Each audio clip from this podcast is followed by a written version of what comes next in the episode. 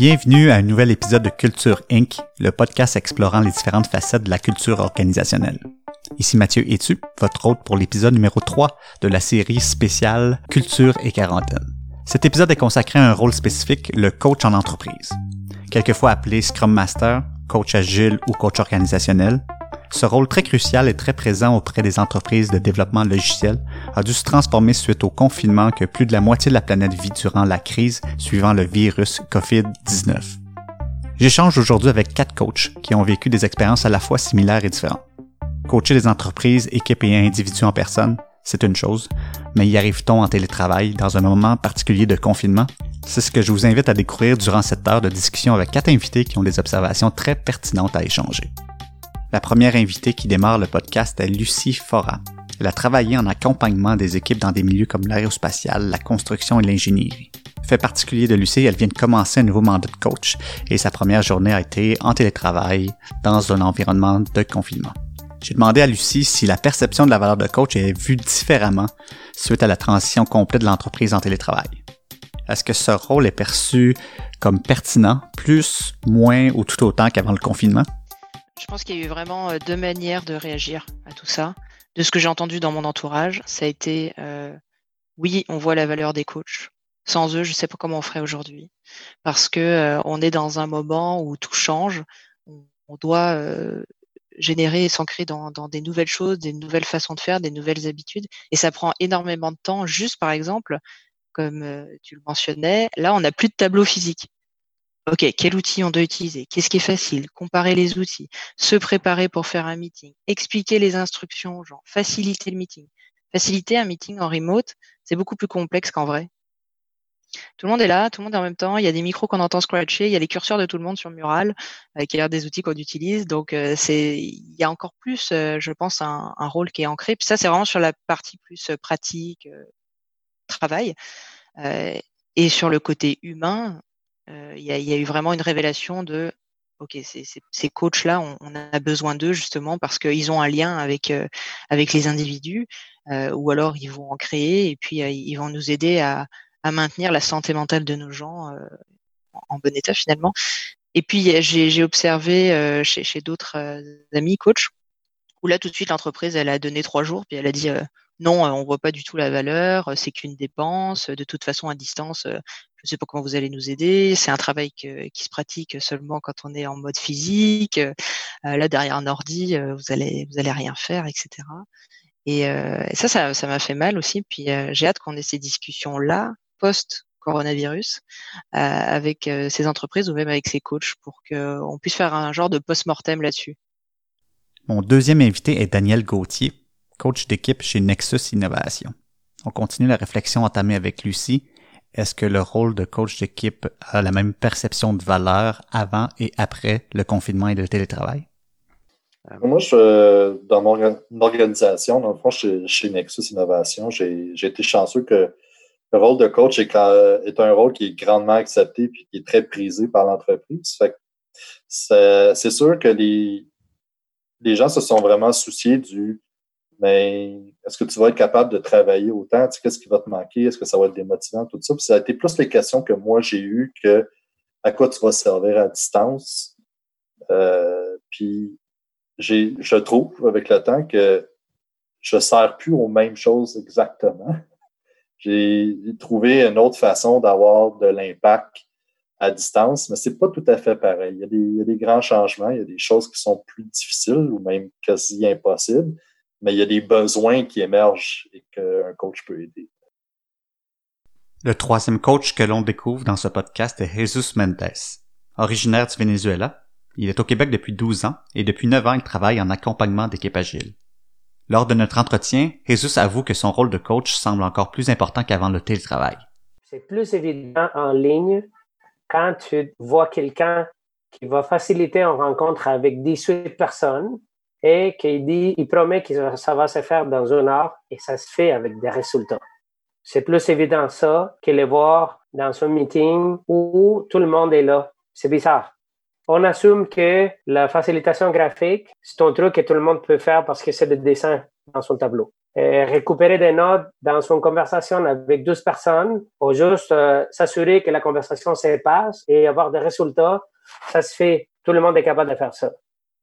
Virtuellement, avec les défis que nous avons, avec tout ce que, tout ce que ça demande, l'énergie que ça demande, arriver à des résultats, c'est plus concret, en fait. Nous, on est demandé à, arriver à, ça se voit. Les gens voient qu'il y en a un résultat. Il faut comprendre des, des, notes.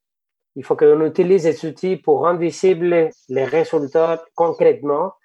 Et ça, c'est un virage parce que je pense que aussi, ça, c'est un apprentissage pour les coachs aussi. C'est que nous avons du mal à montrer la valeur concrète de notre travail. Et devant ces situations-là, la valeur, ça se voit visuellement. Tu n'as pas le choix. Tu as, besoin des outils pour faciliter des discussions, pour arriver à faire un brainstorming, pour créer une stratégie, pour euh, rendre visible le travail de tout le monde. Et ça prend ça.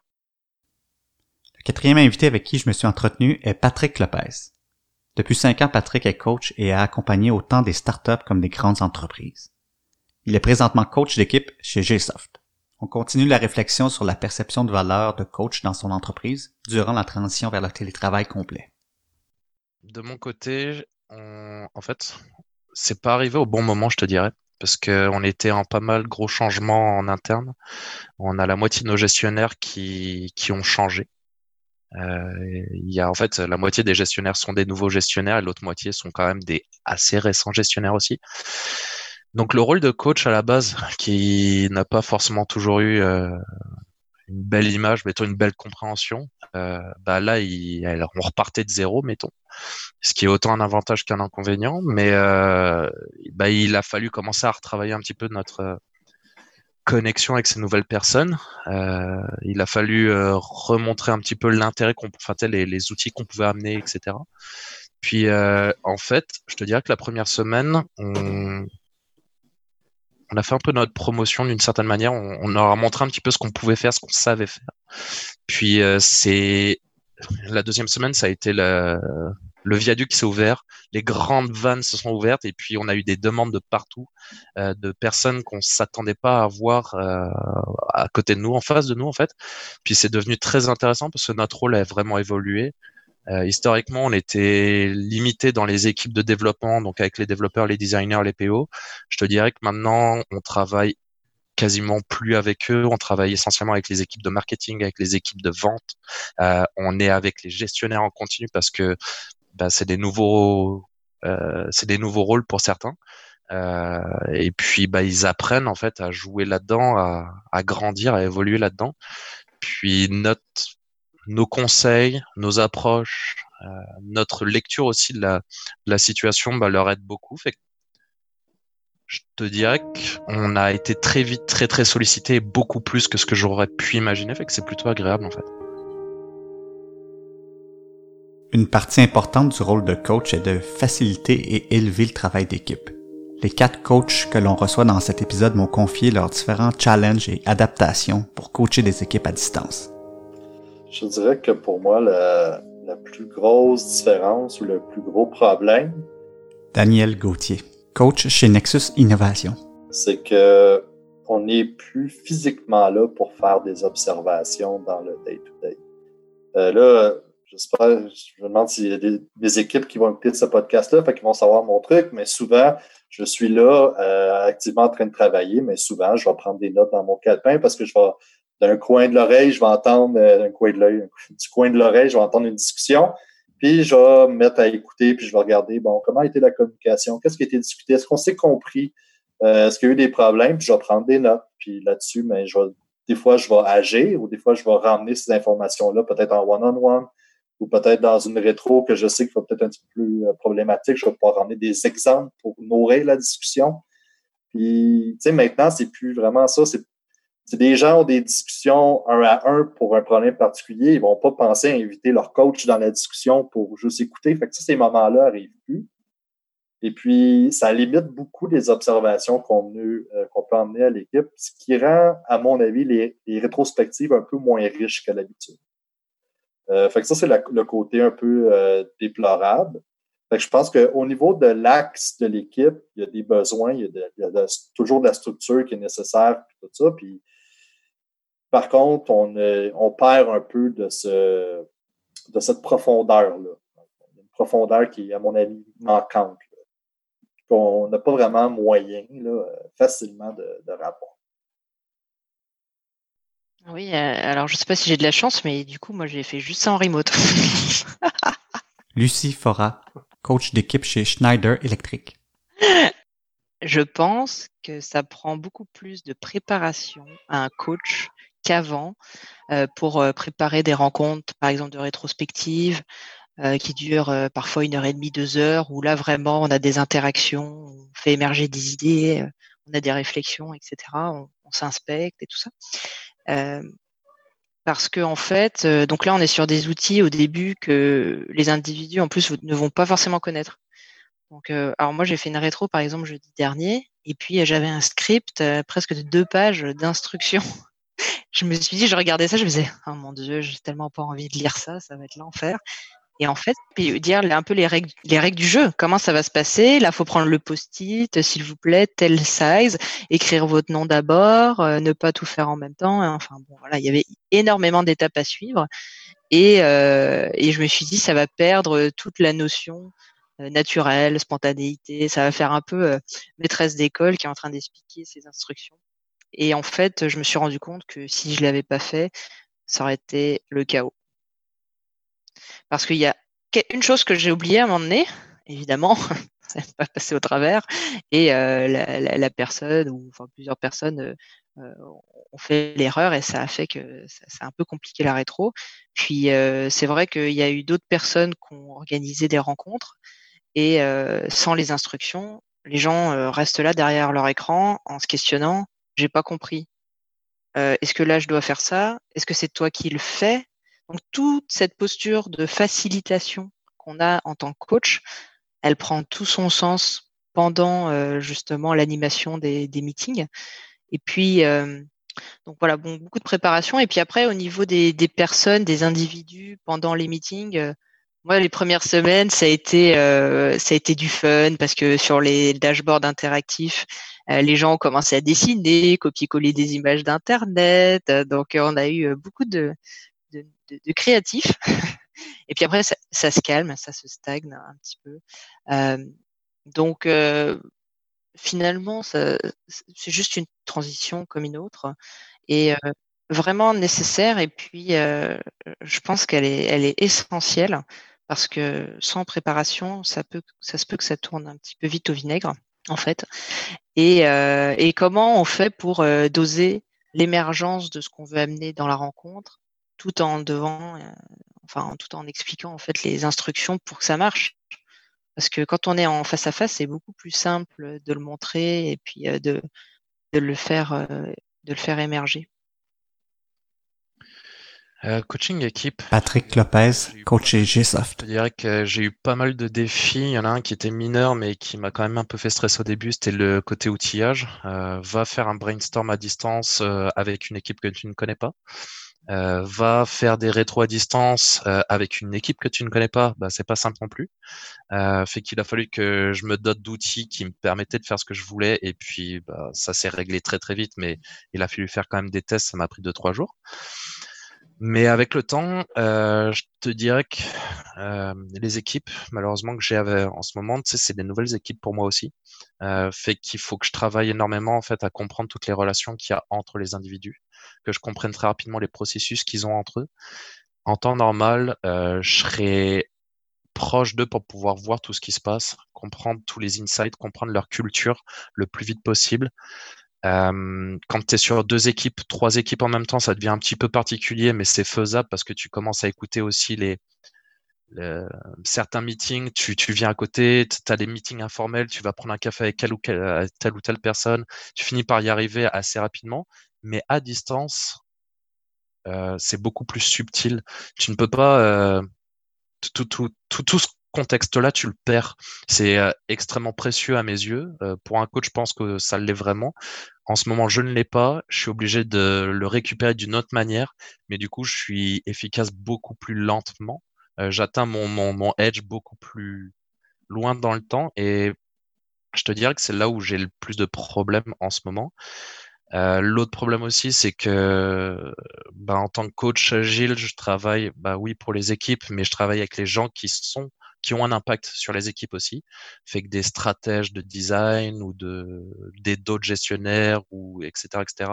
Et c'est des personnes qui ont un impact très transversal aussi. Sauf que en remote, c'est pas des personnes avec qui je peux aussi communiquer non-stop. Euh, j'ai trop, en fait, mes yeux sont tellement éparpillés j'ai pas, j'ai pas la bonne information au bon moment pour pouvoir agir de la, le, plus efficacement possible, mettons. Nous, avons un outil au travail où tu vois que quatre personnes à la fois. Jesus Mendes, coach chez Investissement PSP. Si tu es en meeting avec plus, plusieurs personnes, tu les vois pas, tu ne sais pas s'ils sont là, s'ils regardent une autre chose, tu ne sais pas. Un, truc qui est différent, c'est que le suivi est plus intense, à mon avis. Moi, je vois des trucs écrits sur le canal de chat, et pour moi, c'est une interaction. C'est que, euh, est attentif à, euh, mais lui, ça fait trois, quatre réponses avec ces personnes-là. Est-ce que c'est un conflit? C'est quoi ça? Ça, c'est pas un truc que tu fais normalement assez, assez, aussi détaillé en personne. Il faut que ça monte à un certain niveau de, de la conversation pour que tu puisses t'impliquer. Puis t'impliquer en ligne, c'est pas pareil. Tu peux pas couper une conversation au milieu d'un chat. ça se fait pas comme ça. Il faut que tu fasses attention à la façon que tu parles, etc. Fait que, grosso modo, préparation, house rules, et l'entrée d'entre coach, c'est plus présent, à mon avis, en remote qu'en personne. Je pense que mes collègues, s'ils sont pas là, ah, c'est très difficile de tenir la route, de, de, rester là, de pouvoir avoir une oreille qui comprend qu'est-ce que tu vis. Euh, on a besoin des autres coachs. Moi, je te dis, on est douze, puis il y en a trois coachs que je ne voyais pas du tout depuis deux ans. Depuis trois semaines, je les ai vus plus que pendant un an et demi. puis quoi d'autre? Ben, laisser aller. En fait, je me suis rendu compte à quel point je m'implique autant que des fois, je, on devient impositif. Euh, un truc euh, particulier, poser des questions aux gens par chat, comment vas-tu? Il faut doser ça. Tu peux pas poser la même question tous les jours. Ça, ça marche pas. Mais ça, tu peux poser la même question au boulot. Salut, ça va?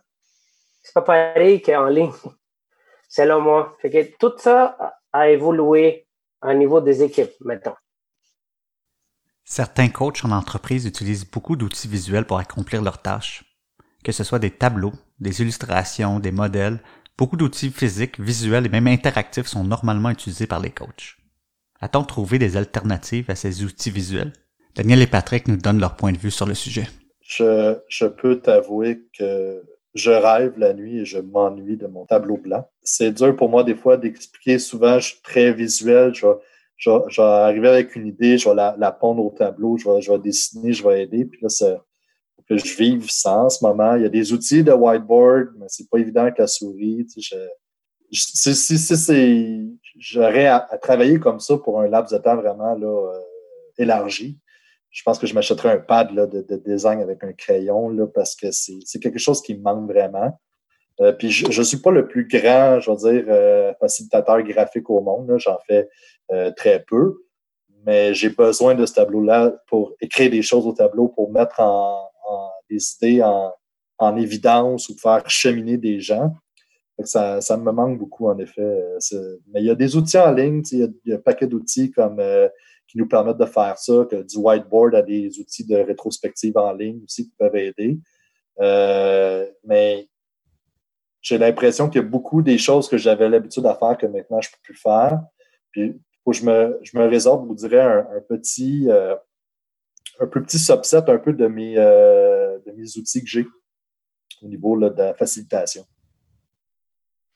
je te dirais que je suis quelqu'un de très visuel. J'ai eu du mal au début à, à décrocher mon whiteboard, vraiment de mes post-it aussi. Je les ai chez moi sur mon côté gauche, j'ai tout ce qu'il faut, mais je vais pas tourner la caméra en continu, ça va être compliqué. Euh, le premier, euh, la première rétro que j'ai fait en, à distance, euh, j'étais pas assez préparé. Je pensais que tout était bien. Puis, euh, est-ce qu'on a le droit de citer des marques d'outils? Ouais. Euh, je travaillais euh, sur sur Miro. Miro, j'avais vraiment, c'était tout un, espace très très bien verrouillé, etc. Puis euh, le jour de la rétro, finalement, les permissions, bah, j'avais oublié de regarder ça. Fait que finalement, on a travaillé sur Trello et Trello, très honnêtement, c'est super mignon pour plein de choses. Mais je déconseille à tous ceux qui nous entendent aujourd'hui d'utiliser Trello pour faire une rétrospective. Cela dit, avec le temps, j'ai appris à, à, maîtriser, à dompter euh, Miro. Et puis aujourd'hui, honnêtement, on fait des rétrospectives qui sont incroyables. C'est sûr qu'il a fallu bah, non seulement le comprendre, mais réapprendre à faire une rétrospective aussi. Parce que bah, ta rétrospective, il faut que ça soit beaucoup plus carré, il faut que tu guides beaucoup plus les gens pour que les gens comprennent ta narration beaucoup plus que quand c'est visuel. Par la gestuelle, normalement, tu arrives à guider un petit peu les gens, le regard des gens, etc. Que là, tu plus tout ça. Les gens, euh, sur un whiteboard virtuel, ils vont être euh, distraits par les curseurs des, autres, ils vont être distraits par les post-it qui vont grandir, par les potentiellement les dessins que les gens vont s'amuser à faire à droite à gauche pour rigoler. Mais en fait, tu vas tu vas pouvoir aussi apprécier ce moment-là pour pouvoir détendre l'atmosphère, pour pouvoir créer un peu de team building qui finalement en work from home euh, n'existe que très peu ou très rarement, qui est en train de revenir, mais au début, les gens ne sont pas habitués avec cette mécanique-là non plus. Fait que les rétros deviennent quelque chose d'un petit peu différent d'avant. Avant, tu cherchais un peu le, la cohésion, un petit peu les outils, le, le processus, le mécanisme. Là, tu cherches un peu plus global que ça. Et, euh, et honnêtement, euh, le whiteboard que j'utilise en ce moment est juste parfait pour ça. Je me dote de plusieurs canevas et je peux les réutiliser, fait que je gagne finalement du temps avec le temps. Euh, fait que c'est pratique.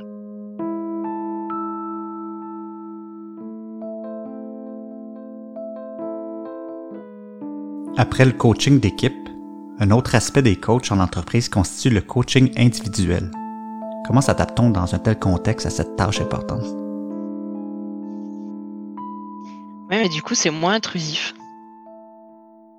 Parce que euh, des fois, c'est la première fois qu'on parle. Donc, c'est une parfaite occasion pour que je puisse découvrir euh, euh, comment ça se passe dans leur environnement de travail, mais surtout environnement personnel. À la maison, derrière le mur que je vois sur ta caméra, qu'est-ce qui se passe? Alors, j'ai découvert plein de trucs. j'ai même un, un, des gars dans l'équipe, son fils est en train de fabriquer des, des ventilateurs pour l'hôpital. Et là, il me dit, Lucie, euh, il n'a pas son permis de conduire, donc il faut que je l'emmène à Rona euh, jour et nuit euh, s'il manque quelque chose pour la fabrication. Alors là, je suis comme, ok, mais tu dors pas en fait. il me dit, non, je suis super fatiguée, tout ça. Et c'est juste, en fait, ce qu'on s'est dit avec les Scrum Masters, qu'on a créé une communauté ensemble, ça nous a vraiment rapproché ça aussi finalement. et on s'est dit, ok, il faut qu'on aille se renseigner qu'est-ce qui se passe chez, chez, chez, les, chez les personnes? Est-ce qu'ils ont une famille? Est-ce qu'ils sont seuls? Comment ils se sentent? Puis on s'est dit, on va faire une espèce d'effet entonnoir de questions ouvertes. Alors, comment tu vis le contexte, coronavirus, etc. Après, comment ça se passe à la maison? Et puis après, peut-être, on parlera de comment tu vis le travail. Est-ce qu'il y a des enjeux pour toi? Et vraiment, c'est un échange et surtout une écoute. Donc, on écoute énormément euh, ce qu'ils nous disent. Et puis, ce que j'ai essayé de faire aussi, parce qu'il y en a qui sont un peu plus renfermés hein, dans les émotions, on voit que c'est pas facile. Alors, euh, peut-être euh, expliquer une situation. Alors, moi, je leur ai dit, lundi matin, je me suis réveillée, ça allait pas du tout. Voici pourquoi? je me suis sentie pas de bonne humeur, je me suis sentie fatiguée, etc. Et donc, euh, peut-être mettre en avant une certaine vulnérabilité de dire c'est correct de parler de nos émotions. Et puis ça fait du bien.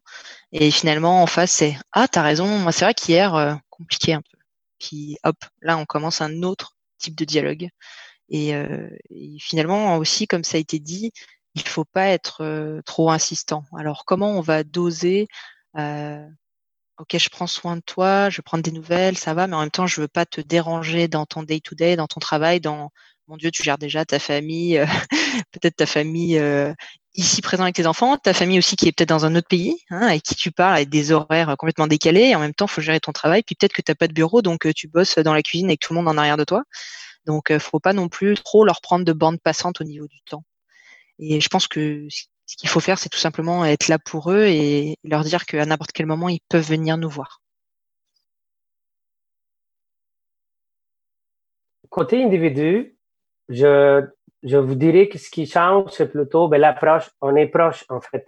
Tu peux faire un coucou à quelqu'un n'importe quel moment. Et ça, c'est un truc au bureau, les gens se protègent plus. il faut que tu te déplaces physiquement euh, pour leur dire, écoute, est-ce que je peux t'interrompre? Les gens mettent des écouteurs, ils sont dans leur boule. Tu essaies de minimiser un peu l'impact de, de, de, à quel moment tu demandes, euh, on te pose une question, dans mon cas, moi. Fait ici, non, ça n'existe pas, à moins que les gens mettent un peu not available ou un peu euh, leur état. Même si, si ils sont pas disponibles, tu peux les écrire. fait que ça, il faut, je pense que oui, ça change un peu la dose. Faut bien doser ça, je pense. Faire attention, euh, s'assurer que de pas trop abuser de comment ça va. Ou euh, euh de pas trop abuser de OK, écoute, il faut que je te parle. Moi, ce que j'utilise, c'est une fois par semaine depuis cette semaine. Je, je prends une journée, puis je les écris à chacun. Et puis, comment ça va?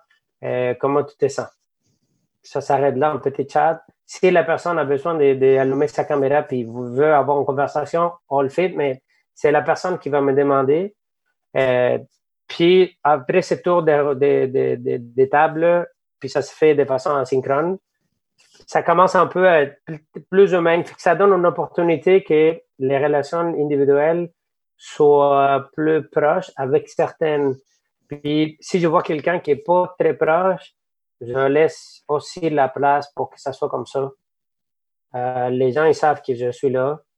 Puis euh, s'ils ont besoin de moi, je ne vais pas, pas les demander beaucoup trop de leur temps parce que c'est déjà beaucoup. Fait que, on fait attention à chaque jour ensemble en tant que groupe. Le matin pendant le daily, puis après, une fois par semaine, juste un petit POC pour voir s'il y en a quelque chose de.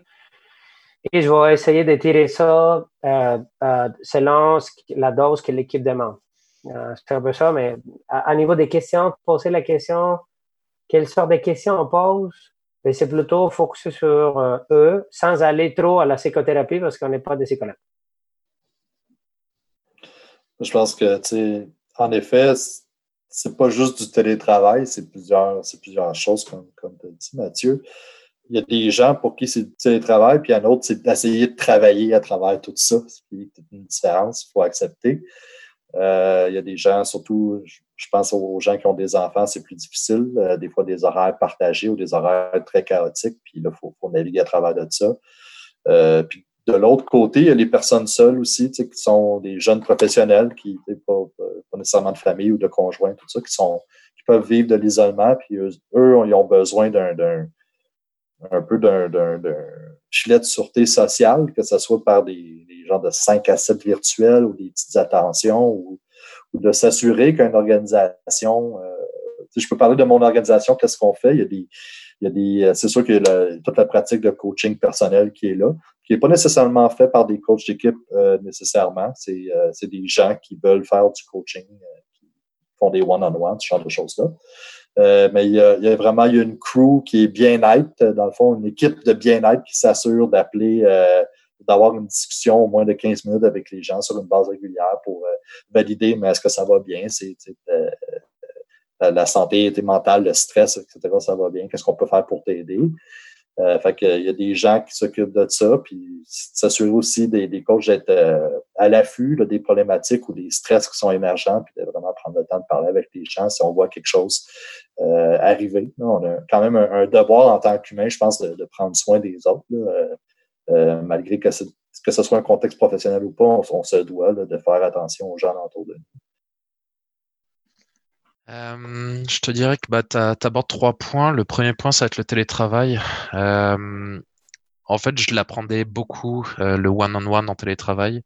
J'ai toujours eu la perception qu'il fallait quelqu'un physiquement à côté de moi, devant moi pour pouvoir travailler cet aspect-là. Puis finalement, en fait, avec une bonne webcam des deux bords, avec un bon micro des deux bords et surtout de l'attention, en fait, ça marche très très bien.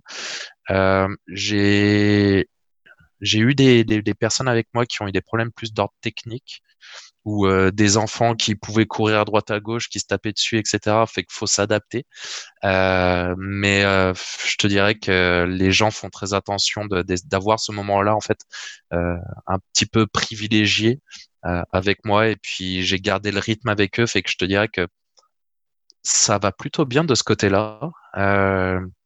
C'est plus le, deuxième point, le côté quarantaine qui qui fait que ça change un petit peu la dynamique, mettons des, des one-on-one. Euh, je vois des personnes euh, qui ne sont pas forcément très bien setupées parce qu'ils sont enfermés, ils peuvent pas sortir, ils sont pas mindsetés comme il faudrait, fait que je les vois de plus en plus déprimés, je les vois de plus en plus affectés, et pas forcément parce qu'ils sont malades, pas malades ou quoi que ce soit, c'est juste parce qu'ils ne peuvent plus sortir de chez eux.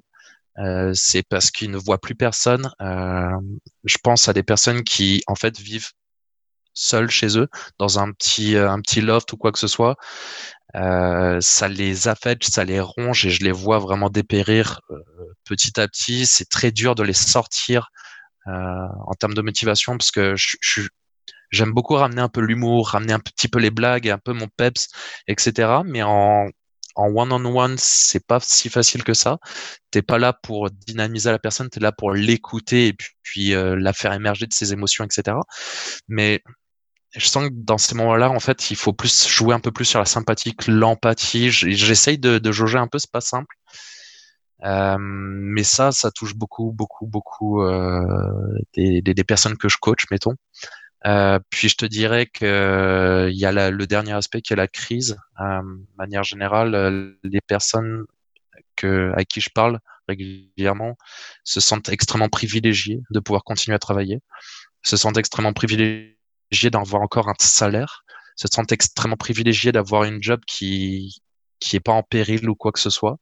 Euh, même si à la maison, euh, la plupart d'entre eux ont des, des conjoints conjointes qui sont affectés financièrement par tout ça, euh, qui ou qui vont l'être aussi. Mais euh, mais ils tiennent bon de ce côté-là. C'est pas un sujet que, que j'ai souvent, fréquemment sur sur la table. Je suis plutôt content, mais c'est plus le, le mood en général qui qui est dur pour, pour pas mal d'entre eux.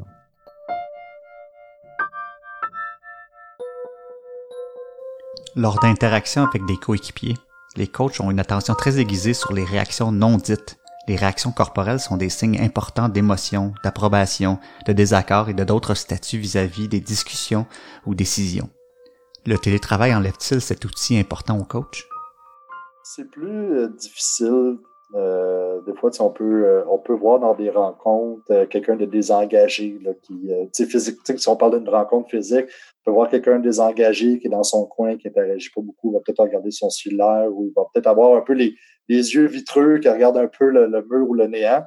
Des fois, tu peux ramener ces personnes-là puis dire, mais écoute, est-ce que tu aurais une envie là-dessus ou est-ce qu'il y a quelque chose qui te dérange ou est-ce que tu sens que ce qu'on fait en ce moment est pertinent, tu pourrais-tu rajouter? Des fois, ça nous permet de de le remettre, mais euh, à, à distance comme ça, c'est un peu plus dur. On voit juste des petites faces dans le coin en bas. C'est difficile de regarder si les gens sont là. Il y a des gens qui n'ont pas de, caméra ou il y a des gens que c'est. Même si là, en ce moment, on se regarde, là, puis je vois très, je vois très mal euh, les, les autres personnes dans, la, dans cet appel-là, qu'est-ce qu'ils font exactement. Fait on manque beaucoup de. Je pense que le, le, le fait de, de d'observer le non-verbal et d'en tirer peut-être une perception, des conclusions. C'est quelque chose qu'on fait naturellement euh, en étant humain, puis qu'on ne réalise pas à quel point c'est important dans la discussion, dans la communication, jusqu'à temps qu'on qu l'ait plus. C'est ça que je me rends compte un peu. Je, je, je manque certaines de ces parties-là. Tu sais, quand je parle qu'il manque de profondeur, c'est un peu, un peu là-dessus. C'est dans la richesse des interactions qu'on a avec les équipes où on, est moins apte à ramener les gens, à les, à refocuser, à les, remotiver à la rencontre actuelle ou de leur demander leur avis quand on voit qu'ils sont en train de déconnecter. C'est plus dur de rattraper les gens comme ça, en effet.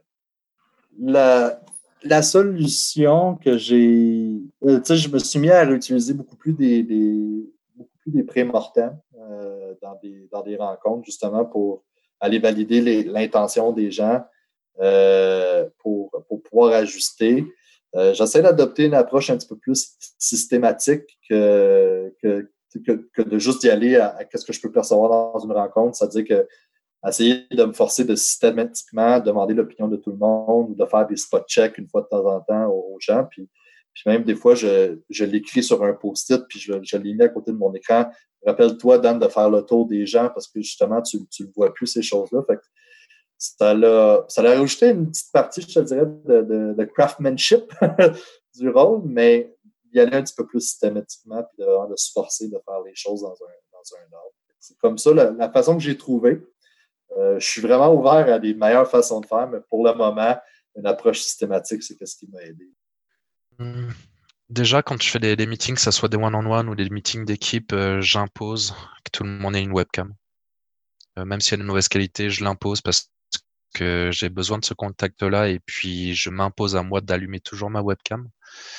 Euh, parce que je veux que les gens puissent me voir et qui tu sais que je suis genre juste prêt pour travailler, je suis pas genre en, pyjama ou quoi que ce soit.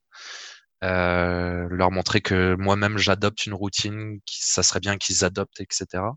Mais c'est sûr que ça fait pas tout. Euh, D'habitude, tu sais, genre, mettons quand tu es en one-on-one, une personne qui commence à sortir son téléphone en plein milieu du one-on-one, c'est plutôt mauvais signe pour toi, là, c'est que c'est pas en train de fonctionner comme il faut. Euh, ou même en meeting de manière générale, fait que tu un petit rappel à l'ordre, on l'aurait fait comme ça. Euh, à l'heure actuelle, je te dirais, je commence à avoir développé une certaine habilité à voir si la personne, je l'ai perdue je commence à voir le regard qui commence à flotter. Je commence à voir le, visage qui est en train de regarder genre très très vertical vers le bas. Et je sais que c'est le téléphone qui est en train d'être lu ou quoi que ce soit. Alors c'est sûr que ça arrive pas en one-on-one, mais ça peut arriver dans d'autres meetings où euh, finalement les gens finissent par décrocher et c'est naturel. Euh, et puis je finis par euh, utiliser les mêmes techniques pour pouvoir les ramener dans la conversation. Un autre aspect que j'ai pu voir aussi, c'est que les, rencontres qui sont à distance ont tendance à être beaucoup plus efficaces qu'avant. Euh, les gens, euh, bah, ils ont pas le temps de niaiser rendu là. Fait que euh, c'est beaucoup plus straight to the point. Fait les... il y a beaucoup moins de décrochage qu'avant, j'ai l'impression. Les gens viennent parce qu'ils ont envie de venir. Ils ont aussi envie de reconnecter avec l'humain. Donc ils sont plus attentifs à ce qui se passe. Comme ils parlent pas avec tout le monde toute la journée, il y a moins de bruit ambiant. Ben, ils veulent entendre un petit peu plus, ils veulent vraiment percevoir l'idée qu'il y a aussi dans ta tête, quitte à ce que ça soit un faux débat après. J'ai presque l'impression que des fois ils veulent parler pour juste avoir le plaisir de parler, de communiquer, euh, ce qui est plutôt euh, intéressant rendu là. Mais euh, le non-verbal que je vis en ce moment en télétravail me suffit pour faire une bonne job. Euh, j'ai réussi à trouver de quoi pour pallier le manque que je pouvais percevoir avant. Un autre aspect des coachs en entreprise est l'accompagnement des gestionnaires. A-t-on observé des différences de comportement et d'approche chez les gestionnaires suite à la transition vers le télétravail? Il y en a un autre gestionnaire qui, lui, ce qu'il a fait, littéralement, c'est qu'il a, mis, il a fait comme ça. Levé ses manches, puis il a commencé à travailler dans l'équipe. Il s'est mis, il a élevé sa casquette de gestionnaire, il s'est mis à travailler pour aider l'équipe à, faire n'importe ce qui avait besoin d'être fait.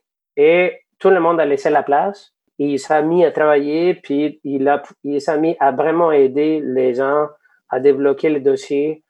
Il a, et, et une autre chose, il fait confiance aux gens. Et ça, ça change vraiment la vie. Il n'y a pas, a pas besoin de, sauter, de jumper in, qu'on m'implique.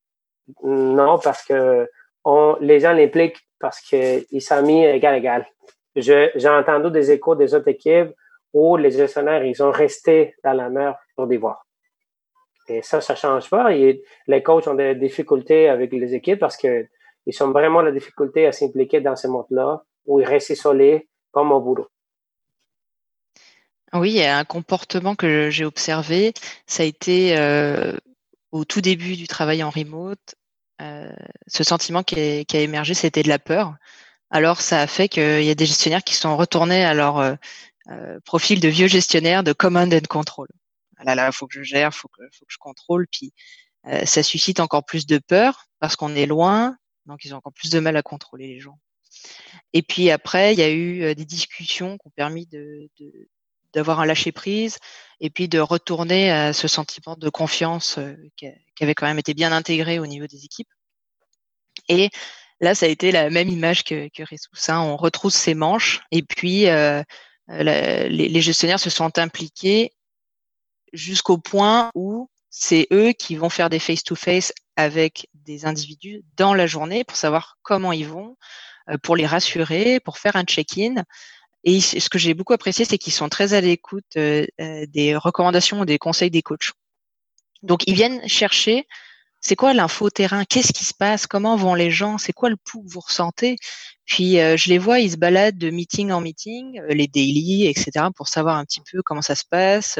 Est-ce qu'on voit qu'il y a des gens qui sont un peu plus silencieux que d'habitude? Est-ce qu'il y a des gens qui sont plus irrités? Et après, ils prennent vraiment euh, les devants et ils vont contacter les gens et puis euh, ils jasent avec eux, ils discutent. Et puis il y a, y a autre chose aussi qui a, qui a émergé, c'est euh, vraiment de, de, supporter les coachs, donc de dire ok, on vous fait confiance, les coachs, puis dites-nous comment on peut vous aider, qu'est-ce qu'il faut faire, et de et de déléguer aussi toute une partie de oh mon Dieu, je dois contrôler, je dois aller voir qu'est-ce qui se passe dans les équipes, faut qu'on livre, etc. Donc vraiment, ça a été un travail d'équipe qui est beaucoup plus a la hiérarchie qu'on a connue avant. Donc, euh, ça rejoint un petit peu les discussions qu'on a eues tantôt, où là, voilà, on se retrouve vraiment horizontalement sur un même piédestal et on est tous derrière notre bureau. on est obligé d'être là. Donc, comment on s'entraide et comment on fait que la journée euh, va mieux se dérouler, en fait, tout simplement. Le monde du travail vit une transformation en accéléré et le rôle de coach n'y échappe pas. Quels sont les souhaits de nos quatre coachs face à leur rôle en entreprise? Comment espèrent-ils que leur rôle évoluera après la pandémie et le confinement? je souhaite que nous, on sorte de notre boule des cadres, des euh, frameworks et qu'on devienne plus des gens au service des gens et qu'on se transforme aussi à seulement euh, rendre service aux gens et les faciliter leur vie plus que jamais. Ça, c'est mon souhait. Euh, J'espère qu'on soit moins carré et plus euh, flexible. Et euh, je pense que ça va aller plus vite, en fait. Parce que j'ai pas peur de ça. Ça, ça m'intrigue comment, à quel point on va pouvoir favoriser un changement qui et que les compagnies vont prendre rapidement parce qu'ils sont déjà le mindset. C'est là le défi. Nous, il va falloir qu'on change et qu'on s'adapte à cette vitesse-là. Parce qu'à date, on était les, ceux qui poussaient pour avoir ça. Là, les, les mindset est presque là à cause de la, situation. Alors, comment on valorise notre travail pour le mettre au service des gens?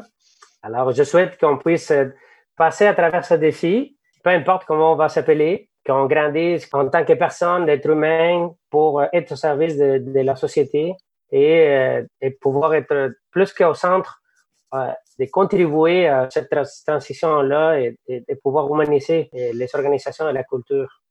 Ça, c'est mon souhait. Un peu en, deux temps, là, euh, je dirais pour, les, organisations, qu'est-ce que j'aimerais qu'il reste, qu'en ce moment, le, coach peut être utilisé comme un pilier d'information, puis un, pilier pour comme acteur de, de changement, puis d'être un, un peu plus euh, inclus dans ces changements-là, puis d'aider un peu les transitions, puis d'aider l'organisme à voir les problématiques en communication, puis euh, essayer de mettre en place des choses un peu plus durables pour que, les choses euh, fonctionnent, de se poser les bonnes questions. Puis c'est vraiment mon souhait que les, organismes puissent voir cette autre facette-là du coaching qui. Parce que les organismes comprennent généralement très bien le côté opérationnel d'un coach, euh, mais très peu un peu le, côté mobilisation, le côté euh, acteur de changement ou comment qu'un coach peut nous aider dans un plan de changement, comment il peut être un représentant un peu du, du coup des équipes, puis comment qu'on peut aller brainstormer avec cette personne-là. Mais écoute, euh, je pense, j'ai cette idée-là parce que ça ferait du sens. Comment tu penses que les équipes réagiraient à une annonce comme ça, à cette décision-là? Je pense que beaucoup plus d'organismes maintenant voient qu'il y a des problèmes sur la chaîne de communication maintenant qu'elle est complètement à distance, puis que le, le, coach peut venir remplir ou remplir un peu ce, trou-là. Je trouve, intéressant que cette chose pourrait peut-être rester par la suite. Plus, au niveau coach versus ces organisations. Euh, moi, de mon côté, il y, a des, beaux apprentissages que, je fais dans, tout ça. Un, je suis obligé d'essayer des nouveaux outils, un peu que je suis un peu moins à l'aise, de, des différents formats de rétrospective qui, qui s'adonnent mieux à distance. Puis, une chose que je vais faire maintenant dans le futur, que ça m'a emmené à, j'ai, vu que j'ai tout le temps un peu détesté faire ces rencontres-là en ligne, etc., je me suis réalisé que le problème, c'est vraiment pas euh, quand tout le monde est en ligne que j'aime pas, c'est quand on est dans un mode hybride. Certaines personnes sont en ligne, certaines personnes sont physiques. Je pense que dans le futur, mon modus operandi, c'est, ça va être plutôt, ben, si une personne qui est pas là physiquement, mais à ce moment-là, on se met tout en mode euh, un peu euh, virtuel, puis on avance comme ça, je pense qu'on va avoir des meilleurs résultats. Ça, c'est vraiment mon apprentissage, puis j'espère que je vais garder ce réflexe-là avec moi euh, quand on va revenir par la suite, parce que j'ai des équipes qui sont un peu hybrides en tant que telles. Et puis, euh, je pense que ça va être un bon outil, parce que c'était difficile avant, puis maintenant, je pense qu'on sait comment fonctionner comme ça. Mon souhait, il n'est pas forcément sur euh, nous, les, les, coachs, il est plus un peu généralisé humainement. Qu'est-ce qu'on a vécu au travers de tout ça? Parce que je pense qu'il y a, il y a des mots comme euh, pleine conscience, compassion, gratitude, euh, qui ont émergé en fait euh, et qui vont continuer à émerger en ce moment, euh, dans le sens que euh, on a peut-être pris un peu plus le temps de s'arrêter, de regarder un petit peu comment on se sentait, de prendre soin de nous. Et finalement, ça, ça va permettre que on va être mieux dans notre vie, on va être mieux aussi dans notre travail. Et puis, in fine, les, résultats euh, vont, juste suivre en fait euh, cette chaîne-là de, bonheur et de béatitude. Et il y a quelque chose qui m'interpelle, c'est euh, la, la, confiance en fait des gestionnaires, parce que par obligation, en ce moment, on a des gestionnaires qui ont toujours dit euh, je refuse que euh, mes gens travaillent à distance, etc. Ce n'est pas possible, ça ne marchera pas, je les verrai pas, ils vont rien faire, ils vont dormir, faire des siestes. et, euh, et là, on est rendu là. On est rendu là parce qu'on doit être là. Et j'aimerais qu'on garde le meilleur de ça parce que vos gens vont vous prouver que vous pouvez leur faire confiance et, euh, et qu'ils peuvent euh, livrer et être humain et, faire tout fonctionner en, en, ayant ce, lâcher prise finalement. Donc euh, mon souhait c'est qu'on garde le meilleur de ce qui nous arrive en ce moment dans cette transition euh, et, qu'on garde cette conscience collective et cette euh, solidarité qu'on qu est en train de créer.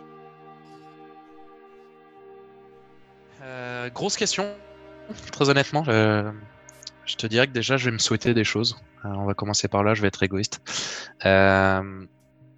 Pendant le télétravail, j'ai appris à me structurer, à être beaucoup plus rigoureux, à, être beaucoup plus carré, concis sur toute la documentation que je pouvais faire, sur les communications que je pouvais faire aussi. Euh, c'est quelque chose que je me souhaiterais de garder parce que c'est vraiment une de mes faiblesses et je crois que je suis en train de grandir dans, cet aspect-là.